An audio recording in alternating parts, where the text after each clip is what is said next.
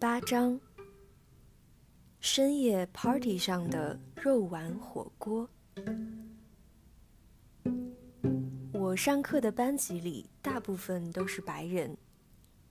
虽然加拿大是一个文化很多元的地方，但是真正生活在这里时，会发现基本上同肤色的人才会聚集在一起。大部分的时间，我都是独来独往。下课后，在走廊里找个角落坐下来，吃吃东西，看看书，或者靠着墙打个盹儿。在一天考试结束后，我刚刚走出教室，突然有人拍了拍我的肩膀。我回过头，看见一个亚洲女孩的面孔。她梳着齐肩的短发，戴着一对巨大的耳环，穿着宽松的阔腿裤和灰色的短毛衣。她长得并不算好看，但是妆容很精致。她塞给我一张手绘的卡片。用略带口音的英文对我说：“我们这周五会举办一个 party，欢迎你来。”我还没来得及回答，他就和我摆手道别了。我很喜欢你的鞋子，真好看。他一边说着，一边走远了。我低下头。自己穿了双很普通的黑色皮鞋，但是他的夸赞似乎让我觉得鞋子的样式也变得精致了一些。礼拜五的课程下午就结束了，可我直到晚上还没有决定是否前去赴约。我躺在床上看着天花板，想着从未参加过 party，连他的名字都不知道的我，过去之后可能会有的种种尴尬场景。这时，房东过来敲门，我从床上坐起身去开门。他告诉我，他刚刚去看了看我自己在使用的洗手间，卫生状况倒是很好，只是发现我把自己的内衣晾在了里面。他觉得这样做不太合适，让我把内衣收起来。我很想要当面质问他，没有烘干机。难道我要晾在大家公用的洗衣房吗？还是放在狭小到连挂东西都没有地方的卧室呢？既然是我一个人使用的洗手间，那为什么你要下来视察呢？可最终，趁着这些怒气涌出口之前，我还是关上了门。我打开出国前我妈给我的化妆包，里面有一些基础的化妆品。我胡乱在脸上抹了抹，掏出一支深色的口红涂了几下，带上卡片，拿起外套，把门重重的关在了身后。按照卡片上的地址。我来到了一栋外表被漆得五颜六色的公寓楼。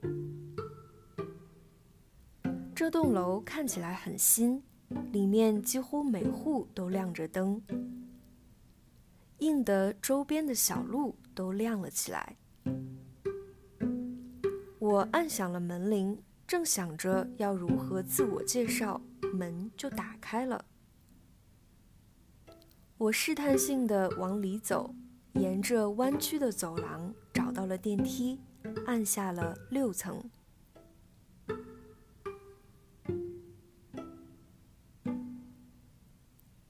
了六层，门一打开，嘈杂的声音就涌进了耳朵。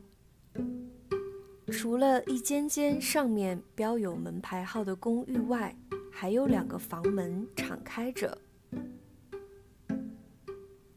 两个房间相互连通。原来这是一间活动室。我在门口打量着，不敢进去。房间里大概有二三十个人，有的人坐在地上围成一圈。在玩卡牌类的游戏，有的坐在沙发上抱着膝盖，周围摆着几个酒瓶，也有人在厨房一边吃东西一边聊天。我不自觉地朝女生多的厨房走去，角落里站着一个女孩，她穿着宽松的睡裤。正在从自来水管中接水，我走过去和她打招呼，她的表情有些疑惑，我连忙和她解释了缘由，并且向她描述了一下给我卡片的女生的样貌。他睁大眼睛点了点头，跟我说：“哦，原来你在找 Naomi 啊，我去帮你叫她。”不一会，Naomi 就过来了，依然戴着一副叮当作响的醒目的大耳环。屋子里的音乐声震耳欲聋，他似乎看出了我的不适应，拉着我走到隔壁的一个房间。他打开房门，示意我进屋。房间大概有十平米大。没有窗户，角落是一张单人床，上面铺着厚厚的被子。靠墙是一张学习桌，上面摆放着课本和电脑。墙的几乎所有空白位置都被贴满了海报，看起来像是韩国组合。Naomi 坐在床上，我坐在书桌前的椅子上。她很活泼，以至于我一点都不觉得我们才刚刚相识。只是她讲英文时还是有些生硬，有的单词我听得并不是很清楚。他告诉我，他是日本人，来这边读一个一年的交换项目。他刚到加拿大三个月，这个 party 是为了庆祝第一学期顺利结束。住在这一层的几乎全都是来自日本和韩国的交换学生。他邀请我时也不知道我的国籍和身份，只是觉得我们都是亚洲人，多一个朋友会很开心。我告诉他，我也刚过来没多久，并且有些不好意思地说，这是我参加过的第一个 party。虽然我也不算真的参加了。他听完笑了起来，说加拿大的生活实在太无聊了，所以他们经常会找各种机会来举办 party。甚至两周前的一次 party 的主题是庆祝连续五天没有下雪。我们又聊了一会，他看了看时间，神秘地说要带我去吃好吃的东西。随手关上房门，并没有锁。我随着他来到厨房。他打开一个橱柜，拿出一个很大的锅子，然后打开冰箱，取出一包肉馅，还有葱姜这些调味料。因为自从来过加拿大，我就再未使用过这些调味品，看到的时候觉得很是亲切。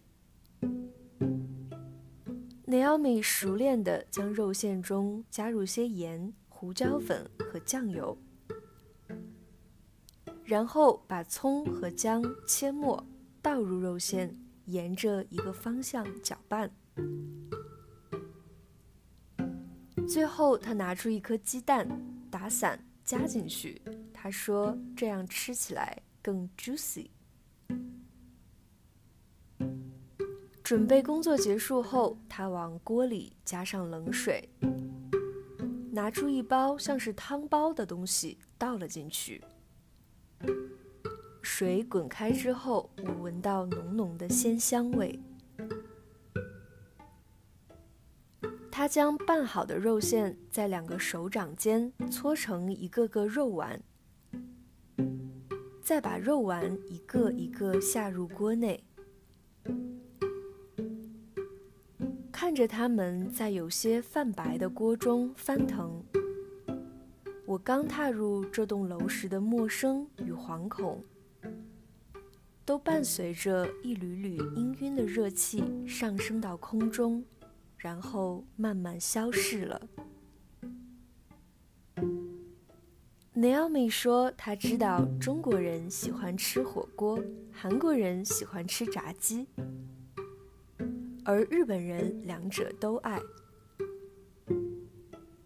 他笑着给我盛了满满一碗肉丸汤。虽然这个和我日思夜念的麻辣火锅。不可同日而语，但在一个寒冷而陌生的国家，能够遇到一个友好的相似面孔，共同分享一份温暖的食物，已经是冬日里不可多得的宽慰了。我一口气吃完，从食道到胃里都暖了起来。忍不住打了一个满足的饱嗝。Naomi 听到，哈哈大笑起来。动身回家时已经是半夜。Naomi 送我走到公寓门口的公交站，刚好赶上了末班车。我坐在车的最后一排，空荡荡的车厢里只有我和司机。可能很多时候，我们要走的都是一条窄窄的小路，只有我们一个人可以走进。在这之前，我从未清晰地意识到我有多想念中国的食物、温暖的季节，以及被亲人朋友围绕的感受。但现在，除了意识到这些，我更发现，可以和孤独共处的人很强大。比如 Naomi，她的开心因为真实而变得巨大，大到可以让这份孤独变得从容。我低下头。发现围巾上沾了些肉丸的汤汁，